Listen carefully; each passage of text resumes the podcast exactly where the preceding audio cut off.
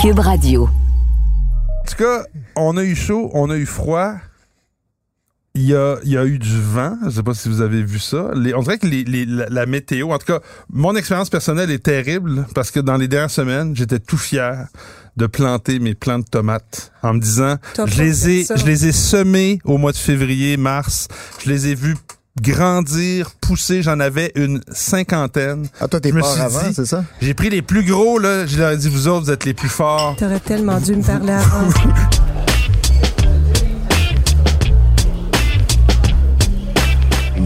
Les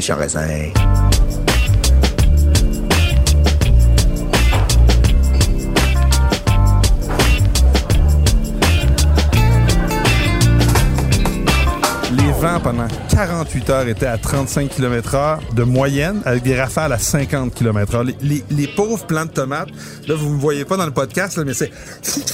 Ils se faisaient aller comme, tu sais, comme les bonhommes Comme euh, le- soufflés là, que tu comme- vois dans les, dans les Ouais. fêtes d'enfants. Ou comme le, comme le Mistral souffle sur les vignes euh, Exact. L'as-tu du Pape, perdu? par euh, exemple? les as-tu perdus? peu, j'ai pas fini. Là, c'est le vent. Après ça, il le lendemain, il fait genre 40. Tu sais, la première des canicules, on, a, eu- Ouais. on est déjà rendu à deux canicules au début du mois Oh, de juin, ça va bien. Il y a eu Ouais. deux, deux jours de, de 35 degrés. Alors là, il faisait chaud. C'était terrible. Puis les pauvres racines sont pas capables de... planté quand?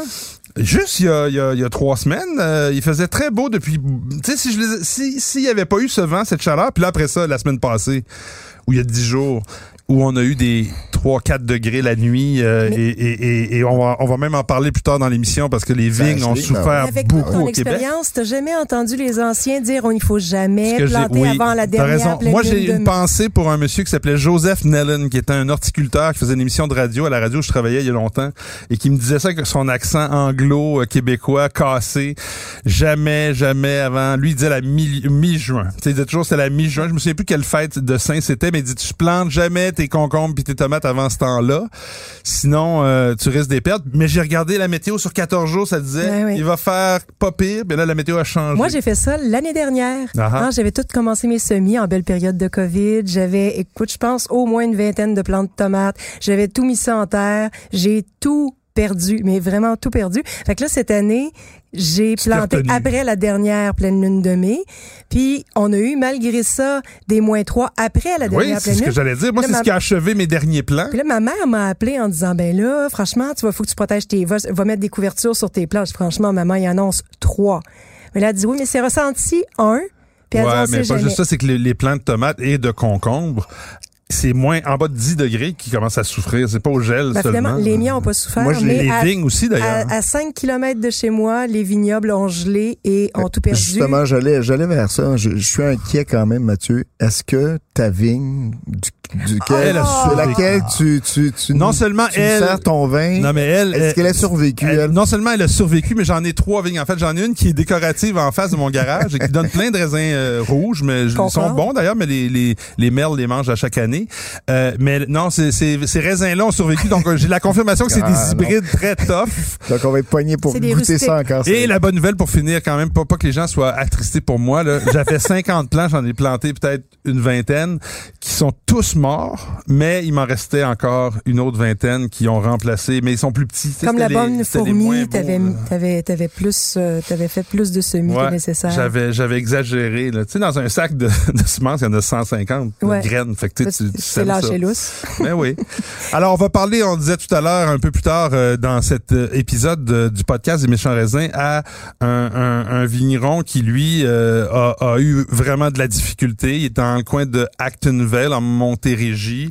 Euh, le domaine Il y en a du plusieurs, Cap. en fait, hein, qui ont ouais, du- ah, beaucoup. Mais je pense que ceux qui avaient des, peut-être des vignes plus jeunes, on va lui poser la question, mais je pense que les vignes, euh, quand elles sont pas, elles sont pas totalement ancrées Ouais. dans le Ouais. sol, c'est un peu plus fragile. Mais moi, j'étais chez Joy Hill en fait de semaine, vignoble Joy Hill à Fredericksburg, puis ils ont perdu 60 de Eh la production. Eh Ils ont boy. essentiellement, ben, en fait, exclusivement des vinifera.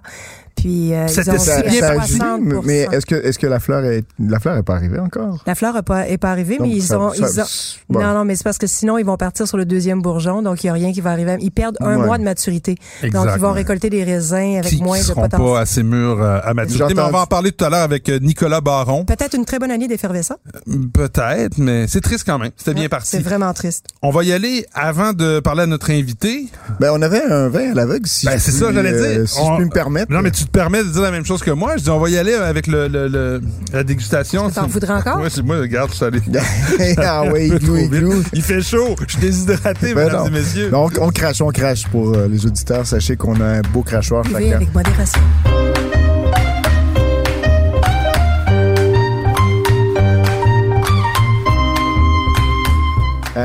Ça sent, ça sent. Je disais moi tout à l'heure euh, en pré-émission, si je peux, si je peux me permettre, ça- j'avais ce côté un peu barbe à papa, bonbon. euh, Ça sent un peu le bonbon anglais, Ouais, la- la- un euh, peu la Ça menthe. sent hein. vraiment les roquettes. la, roquette? Les- le- non, le- les la roquettes, les, les- non, les roquettes, les petits bonbons Ah, euh, ok. fusés, là, tu sais, toutes toutes sortes de couleurs, les bonbons poudre. Ah, OK. Ah, ouais, ouais, dans le ouais. genre, dans le genre. Abricot, là, c'est pas. euh, ça fait un peu autrichien, tu sais. Euh, Ok. Puis en, en bouche, ça, ça, ça, ça goûte le gruner, tiens. D'accord. Ouais, dans ce coin-là. Moi, j'allais dire, ça me fait penser à du tokai sec, fourminte, là. OK. Un peu de. C'est vraiment super intéressant parce que Patrick a, a- a- C'est la bon. moitié de la réponse? non même pas, mais Même pas. mais, mais c'est assez intéressant. C'est un peu, c'est un peu court, mince en bouche, je trouve, mais. Alors c'est pas du gruner, Hmm. c'est un cépage qui est souvent planté voisin du gruner. Ah boy. Mais le Riesling, euh, Mhm. c'est? On est dans le Riesling. Ah ouais, ça Riesling pas. Et Non? ce n'est pas autrichien, c'est australien. Ah tiens. Eh Bon. là là. Bon. Non, mais comme quoi les Riesling australiens aussi ont une euh, grande acidité, là.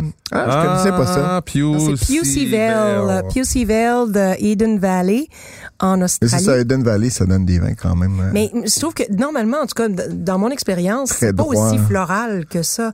Euh, c'est la première Oui, fois c'est que ça, floral que je cherchais un peu, le côté un peu euh, c'est vraiment presque violette, euh, muscat, muscaté, gewürztraminer, ouais. Il y a même quelque chose d'un peu mentholé. C'est pas mauvais, mais c'est pas ça- c'est pas typique de ce qu'on attend normalement d'un Riesling. Mais ça, Peut-être tu sais, en quand je dis ça. Riesling pas, il y a ce côté, Ouais. euh, parce que c'est ce cépage qui, selon moi, euh, C'est plus est- facile à découvrir des fois. Hein, dans Souvent, c'est ça. Il y a une identité assez forte et, et c'est pour ça qu'on, que je l'aime bien parce que souvent aussi c'est celui qui fait transparaître le mieux le terroir. hein. Euh, Ouais. Donc, euh, Mais le Riesling allemand alsacien a sa, a sa spécificité. En Australie, est-ce que le Riesling australien Ah, oui, oui, est un oui, petit oui. peu euh, reconnaissable? de Clare Valley puis de Eden Valley. Ouais. c'est c'est vraiment Claire Valley très, que je cherchais justement, c'est ça. très droit, très. D'ailleurs, euh, Mais on en a pas tellement. Est-ce que ça fait euh, partie c'est ce que des, je me des trompe? Mais à la les SAQ, je- oui, non, j'imagine que ça doit être un bon piège pour les sommeliers, ça. Non, mais même parce que c'est, il y a un style australien. Oui, non, mais c'est ça, très très droit, très tranchant Les justement. Anglais disent steely, là, c'est vraiment Mais une c'est pas acidité. ça. C'est pas ce style-là. Ben, t'as quand même une acidité assez relevée ici. Oui, oui, mais je- là, ça, c'est, celle-là, je trouve en finale, on, on connaît un peu le Riesling en finale avec Ouais. les notes citronnées. C'est autour de combien, nez- ça, Nadia? euh, Pas du tout. On le reconnaît beaucoup plus, à mon avis, en bouche qu'au nez. Euh, alors, le prix, c'est Il faut pas que ça se réchauffe très. euh, faut- 21,95 Ah, c'est- c'est c'est bien honnête. Ouais. Il faut pas, euh, chers auditeurs, euh, laisser réchauffer ça parce que ça, ça devient un peu plus plat, j'ai l'impression, au niveau des saveurs. Euh, Puis tu as juste l'acidité qui reste. Euh, je- moi, je... Voilà. Mais, mais c'est bien, c'est bien, c'est un- une belle découverte. Merci Nadia. Bon. plaisir. Fait bien. Ouais, non, mais c'est bien de commencer par un blanc euh, Ouais. frais et, et vif. Euh, on va y aller avec les suggestions de la semaine avant d'y aller avec notre euh, invité.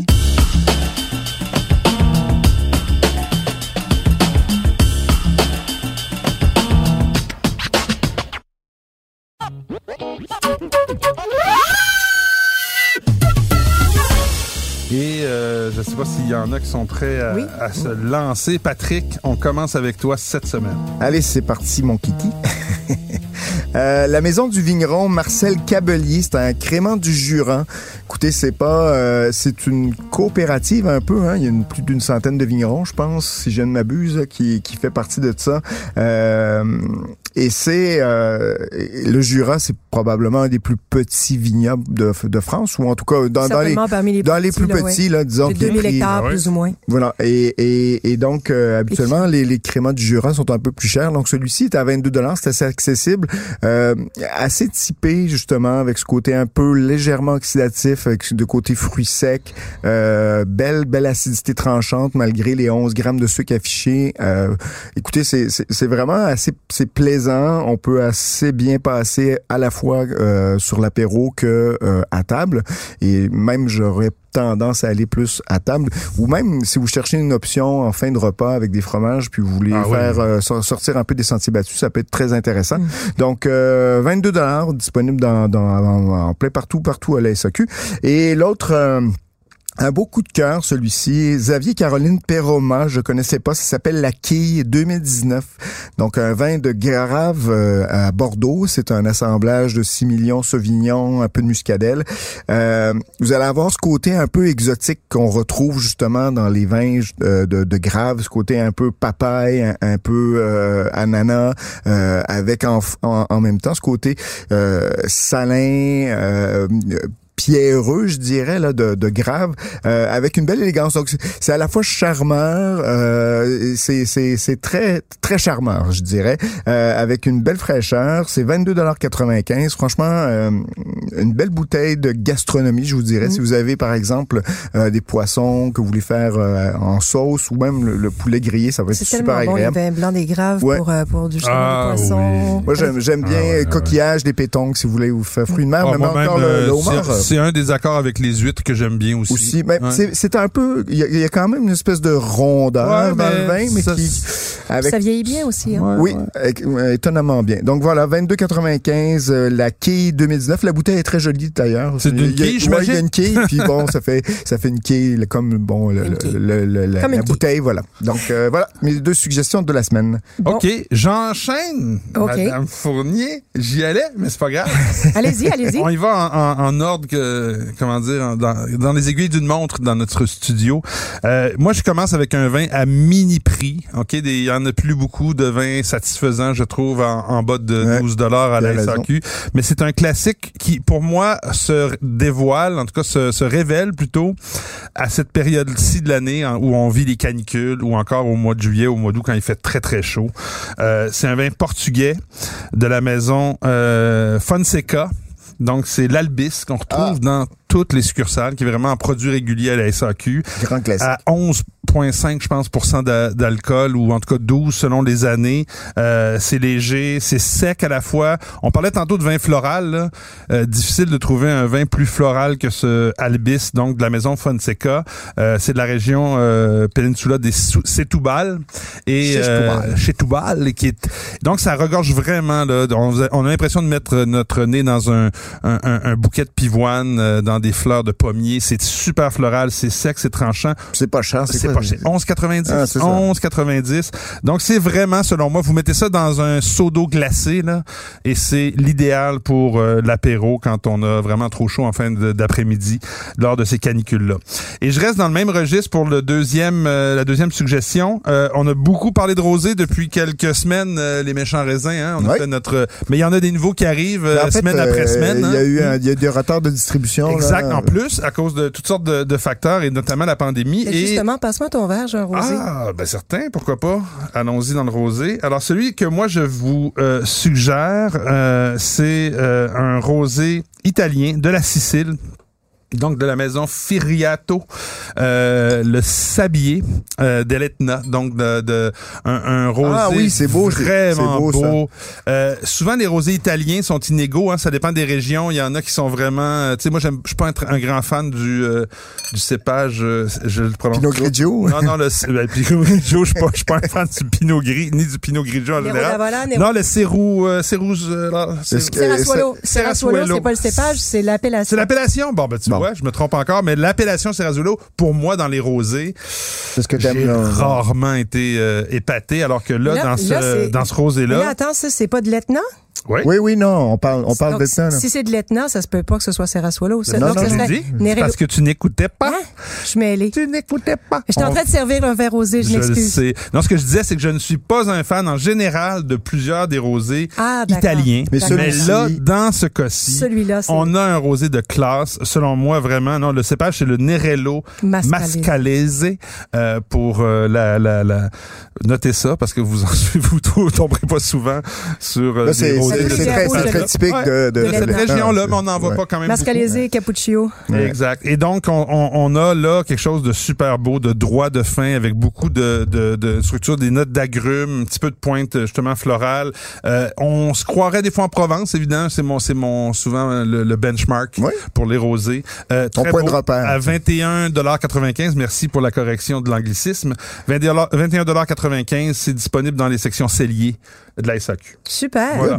Bon, alors moi, euh, je suis ton exemple, Mathieu, hein, un vin à petit prix euh, qui est tout juste d'arriver sur le marché, puis c'est quand même assez rare euh, des vins de ce domaine-là. C'est Quinta de Soaliero dans la région du Vigno Verde. La cuvée, c'est Allo. C'est vraiment tout délicat. C'est vraiment vraiment euh, un bon vin d'été. En fait, c'est du Loureiro et de l'Alvarinho. Euh, donc Alvarinho qui est très C'est exubérant. comment Allô? Allo, A-L-L-O. Avec Ok, un petit accent. allô? Allô? OK, C'est allô? Parfait. C'est euh, donc c'est Loureiro qui est de se rappeler. Loureiro qui est tout léger, qui est vraiment floral, délicat, puis l'Alvarinho qui est la bombe, qui goûte la pêche, qui est...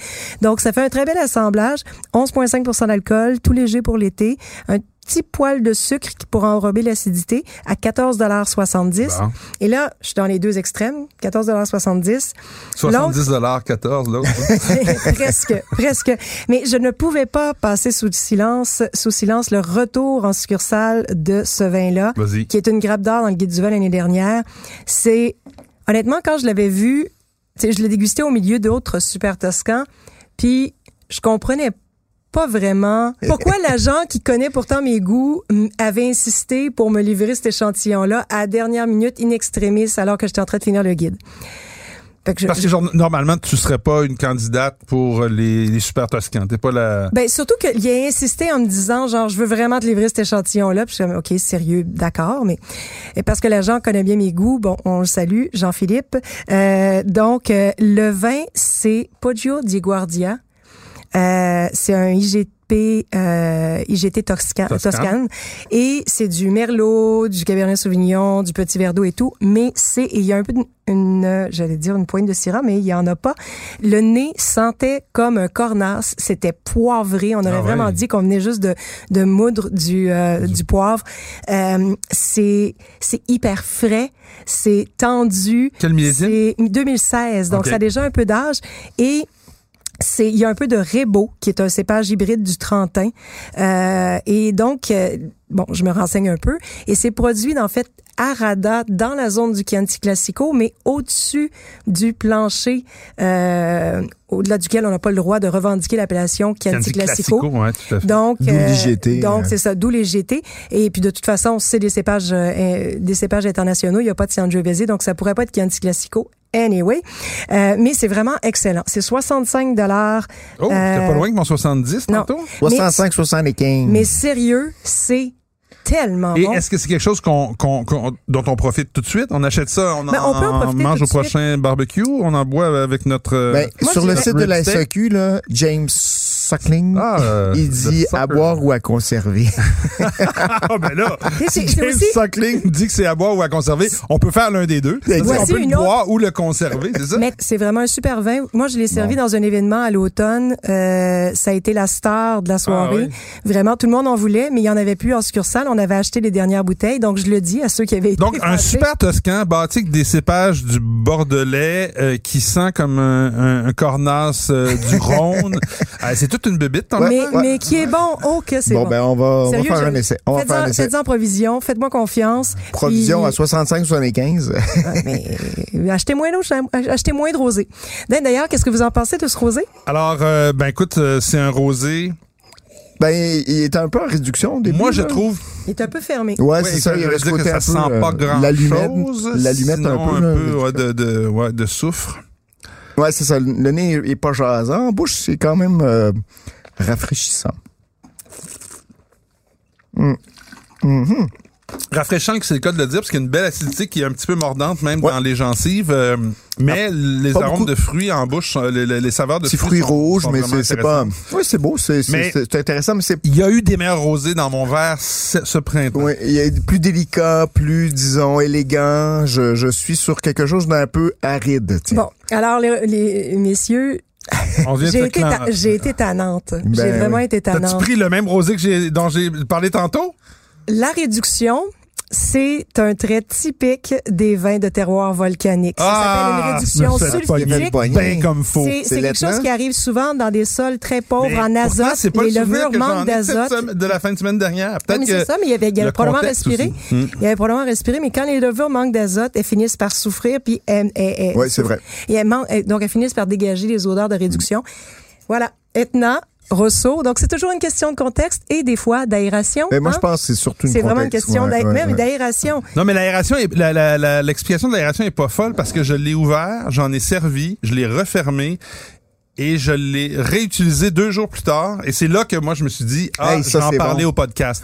Donc, je vais, Ben oui. je vais pas me faire un Denis Coderre de moi-même puis inventer une excuse sur, euh, sur une, une chose que je me suis fait pogner là. Mais effectivement, c'est vrai que je l'ai, je, je me suis dit, je vais en parler lorsqu'il avait été ouvert depuis deux jours. Tu comprends que Ça j'avais amené ça pour vous le faire déguster à l'aveugle. Patrick voulait servir un vin. Je me suis dit que le contexte était trop Oui, beau. le prêtait prétexte très bien. était très Ouais, beau. ouais, ouais, absolument. Donc, mais moi, mes rosés, ben honnêtement, je les sers souvent, je les bois souvent sur 3-4 jours. Ah oui? Et moi, je sais pas. Bon, on en a parlé euh, au Ouais. dernier épisode. Moi aussi, je fais ça souvent. euh, Surtout Ben, les bons rosés sérieux, là. Mais les gens qui s'en achètent, eux autres, souvent, ils la boivent au complet le soir même. Achetez-en plusieurs, prenez un verre de chacun, puis laissez-les vieillir. Ben, voilà. Laissez-les euh, Mais laissez T'as vu, t'as vu euh, parce que Nadia a shaké, a bien, a bien bouteille, brassé il y la bouteille et il y a ouais. énormément de gaz qui, euh, tout, c'est comme si on avait une bière, c'est, tout blanc, ben, pas loin, mais quand même. Il y a, il y a- il y a quand même un fond. Une euh, certaine turbidité. Oh, Oui. La turbidité, c'est pas ça, mais c'est pas grave. c'est quand des particules solides viennent mêler. Je sais, je non, mais sais, c'est mon gaz, dirait on que- voit, on voit qu'il y a du gaz dans, le- dans, dans Je le sais, vin. mais on dirait que le vin a une certaine turbidité. Écoute, là, ça fait mousse. Un cidre. Exactement. Donc, c'est pour ça que je vous dis, ça, c'est certainement euh, un vin qui gagne à respirer. Good. Bon, bien. Bon, ben, on s'est fait avoir. Mais Non, c'est pas grave. Il y a quelqu'un qui s'est fait pas mal plus avoir que nous autres. C'est Nicolas Baron Ah. de, du domaine du Cap. Cette année, vraiment, on compatit parce que euh, les, on en parlait en début de, de- de- d'épisode, la, la température a pas du tout aidé. On a eu un bel, un beau printemps qui est super prometteur. On pensait que ça serait une année exceptionnelle. Puis tout d'un coup, pataclan. Tout, tout euh, chavire pour ces gens-là. Donc, euh, on le rejoint tout de suite.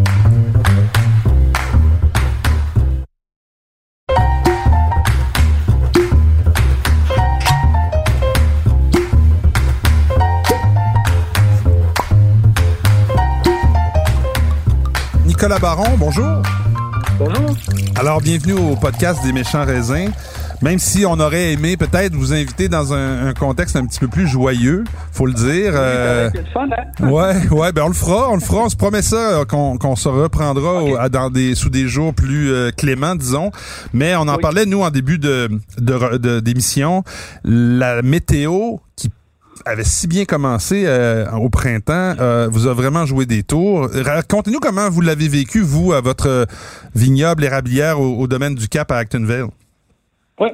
Ben, comme, comme vous le dites, là, le, printemps était euh, plutôt hâtif. À un certain moment, on avait une douzaine de jours d'avance sur l'année dernière. Et puis, on a eu plusieurs petits gels, mais on est équipé avec une tour avant. Donc, on, on a démarré la tour avant à quelques reprises jusqu'au jusqu'à la fin de semaine, du, euh, on va dire du 24 30, là. Faisait trois nuits où là, vraiment, on a eu un gel assez, euh, assez sévère. Une, pas une grosse masse d'air froid. Et puis là, euh, disons que nos moyens de défense euh, n'ont pas suffisait plus, ouais. Puis, puis Ouais. donc le matin, les vignes, on, on va, on va se promener dans le vignoble. Qu'est-ce qu'on voit? On voit des, des petits cotons qui ont de la misère? Ouais. Le matin tôt, on voit euh, des feuilles un petit peu flétries. Et puis, euh, plus la journée avance, puis le soleil euh, euh, les, les, les réchauffe, euh, ils brunissent, puis à la fin de la journée, c'est bien triste. Ah ouais, ouais. Ça doit faire de la peine. hein. Et Dites-moi, qu'est-ce que Ah vous oui. avez comme cépage? Nous, on a euh, on a cinq cépages. Bon, d'abord, on a un premier cépage qui est un raisin de table là, pour euh, disons pour euh, pour notre plaisir. Là, on a une centaine de, de plantes Somerset. OK. Sinon, nos euh, cépages de cube, c'est euh, le Saint-Pépin, le Marquette, le Riesling et le Pinot Noir. Donc, même si, donc, le, le, le Riesling et le Pinot Noir, je peux comprendre, mais le, le, le Saint-Pépin, ouais, c'est un semi-rustique, même chose pour le, même chose pour le Marquette. Le Marquette, donc, euh, ça, ça a pas, c'est Les pas comme- plants ont quel âge à peu près, euh, Nicolas? Euh, c'est leur quatrième année. À la majorité, c'est la quatrième année. Et puis, euh, ben, tu sais, même, euh, même, même des, des vignes euh, rustiques, là, euh, lorsqu'on est rendu à la feuille comme ça, tu sais, euh, par exemple, marquette, là, on a des pouces là, d'une douzaine de pouces de, de, de sortie là, avec euh, Ouais, cinq ça pardonne pas. On a, euh, dans ces trois nuits-là, le froid arrivait super rapidement avant minuit. Puis disons que les, les- les plus petits gels de printemps qu'on voit des fois, qui sont C'est à des 5 heures du matin. gels au sol. Oui, c'est ça. Tu sais, ça arrive à 3h30, 4h, 4h30. Ça dure, euh, on fait marcher la, la- la tour avant 2, 3 heures, puis on passe. Mais là, euh, à 10 heures le soir, c'est donc, tu sais, ça, ça- descendait à coup de quasiment 1 degré ou 15 minutes, là. Que, euh, à un moment donné, l'urgence, OK, là, là, on a on a repoussé le point vert peut-être jusqu'à 2 heures du matin, là, mais le pire s'en vient, là. Fait que, Mais euh, dis, dis donc, euh, Nicolas, tu sais, il y y a plusieurs vignobles, on en a entendu parler. Je pense que même vous avez donné une entrevue au Journal de Montréal. On a vu ça Oui. passé dans les derniers jours. Il y a beaucoup, beaucoup de vignobles qui ont souffert. Euh, vous, vous êtes faites partie des, des, vous aviez une érablière, je pense, puis vous étiez investi dans des, dans la plantation de, de vignes. Vous n'êtes pas le seul. Il y a beaucoup de nouveaux vignobles hein, qui suivent un petit peu la tendance. Ça veut dire quoi, point de vue économique, là, quand on se lance en affaires comme ça, puis qu'un investissement important, j'imagine, vient de, comme on perd une année de revenus, est-ce qu'on peut survivre à ça? Ouais. Ben oui, ben euh, bon, nous autres, la beauté, c'est qu'on a déjà les rabières qui, euh, qui, euh, qui existent depuis une vingtaine d'années. Puis quand même, on a une diversité de produits, je devrais dire une belle gamme de produits assez large, euh, de la boisson alcoolique au gin, en passant par des sauces barbecue, puis tous les produits euh, traditionnels d'érable. Fait que disons que les vignes, c'est une palle de plus au tabouret. Là. Fait que, euh, ben, je, pense que personne n'a les moyens de perdre des récoltes, là, mais euh, euh, même, on, on, a, on a autre chose dans notre portefeuille de produits qui... qui euh, Qui va permettre permet, de compenser un peu, mais dites- Dites-moi au moins, rassurez-moi, dites-moi au moins que votre saison d'érable avait été bonne? Ben, non, elle n'avait pas été extraordinaire. Non, c'est Ah, ça. il ça n'a pas été une super saison. Hein. Il n'y a pas eu beaucoup de. Euh, y a pas eu beaucoup d'écart euh, Ça, ça dépend Ouais, toujours des régions. Là. Dans, le- dans le Témiscouata, ça a été Ouais. bien, mais à Actonville, vous avez eu moins de chance. Non.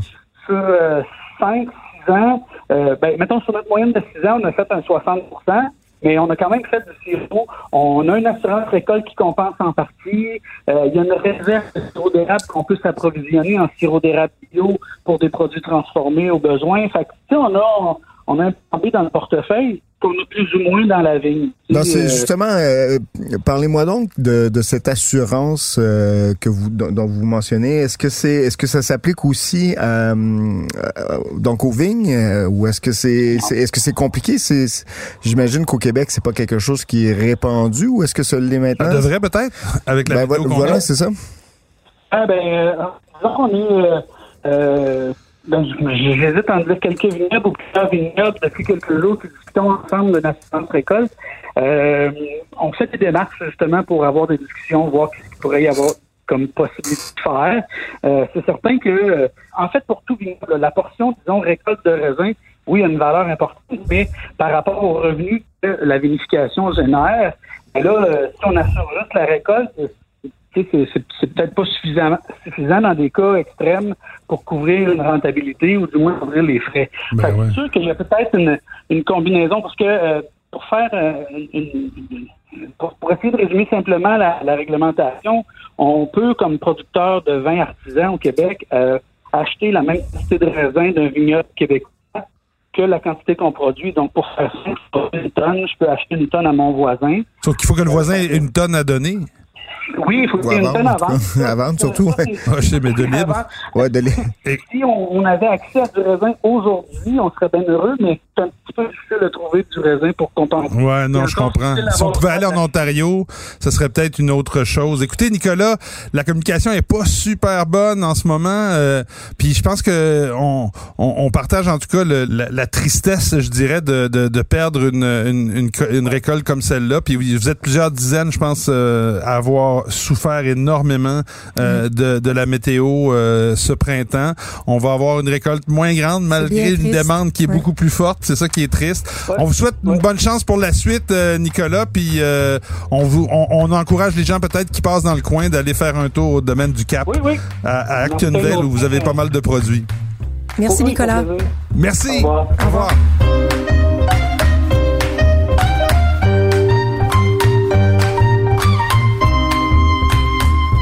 C'est... Hein? Et balaye, hein? J'aimerais pas, être dans ces, dans ces baskets, comme on dit. Non, hein, ça en doit, ça doit, ça hein, pour avoir un vraiment vignoble. comme être Puis même, même pas, d'un point de vue juste économique, là, tu sais, le Ah travail que tout tu mets là-dedans, puis voir que tu énorme. sais, Mais t'as tu sais, tes plants de des- tomates, là, Ah ouais, Ouais, hein, exactement. multiplie ça par 6 000, Et ça doit faire de la peine. Non, puis c'est ce que je disais aussi tantôt, c'est que le le- le- l'ironie triste de cette histoire-là au Québec, dans l'ensemble du Québec, c'est que la demande en vin québécois est en train d'exploser. Elle a là- explosé. ouais. ouais. mais là, je veux dire, ça, ça va, ça va arriver, ouais. mais qu'est-ce qui va arriver dans un an quand il va y avoir beaucoup moins de, Les prix ont de, augmenté. de, de, de demandes, hein? Pas de demandes, mais d'offres à cause de ces conditions météorologiques un petit peu déplorables. Ben, il faudra, il faudra. Faudra payer plus cher. C'est ça, exactement. Ben, soit payer plus cher, mais il y en aura moins au final. Ou en tout cas, on va vider les, les réserves un petit peu des, des vignobles s'ils ont la générosité de nous donner, je sais pas, leur vieux millésime, des rendre disponibles pour qu'on puisse les acheter parce que peut-être. le 2020 T1, c'est à oublier.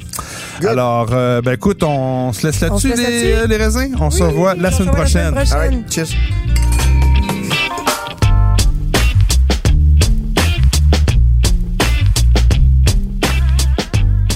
Ce balado des méchants raisins vous est servi par Mathieu Turbide, Nadia Fournier et Patrick Daisy. Montage et réalisation, Anne-Sophie Carpentier. Une production Cube Radio.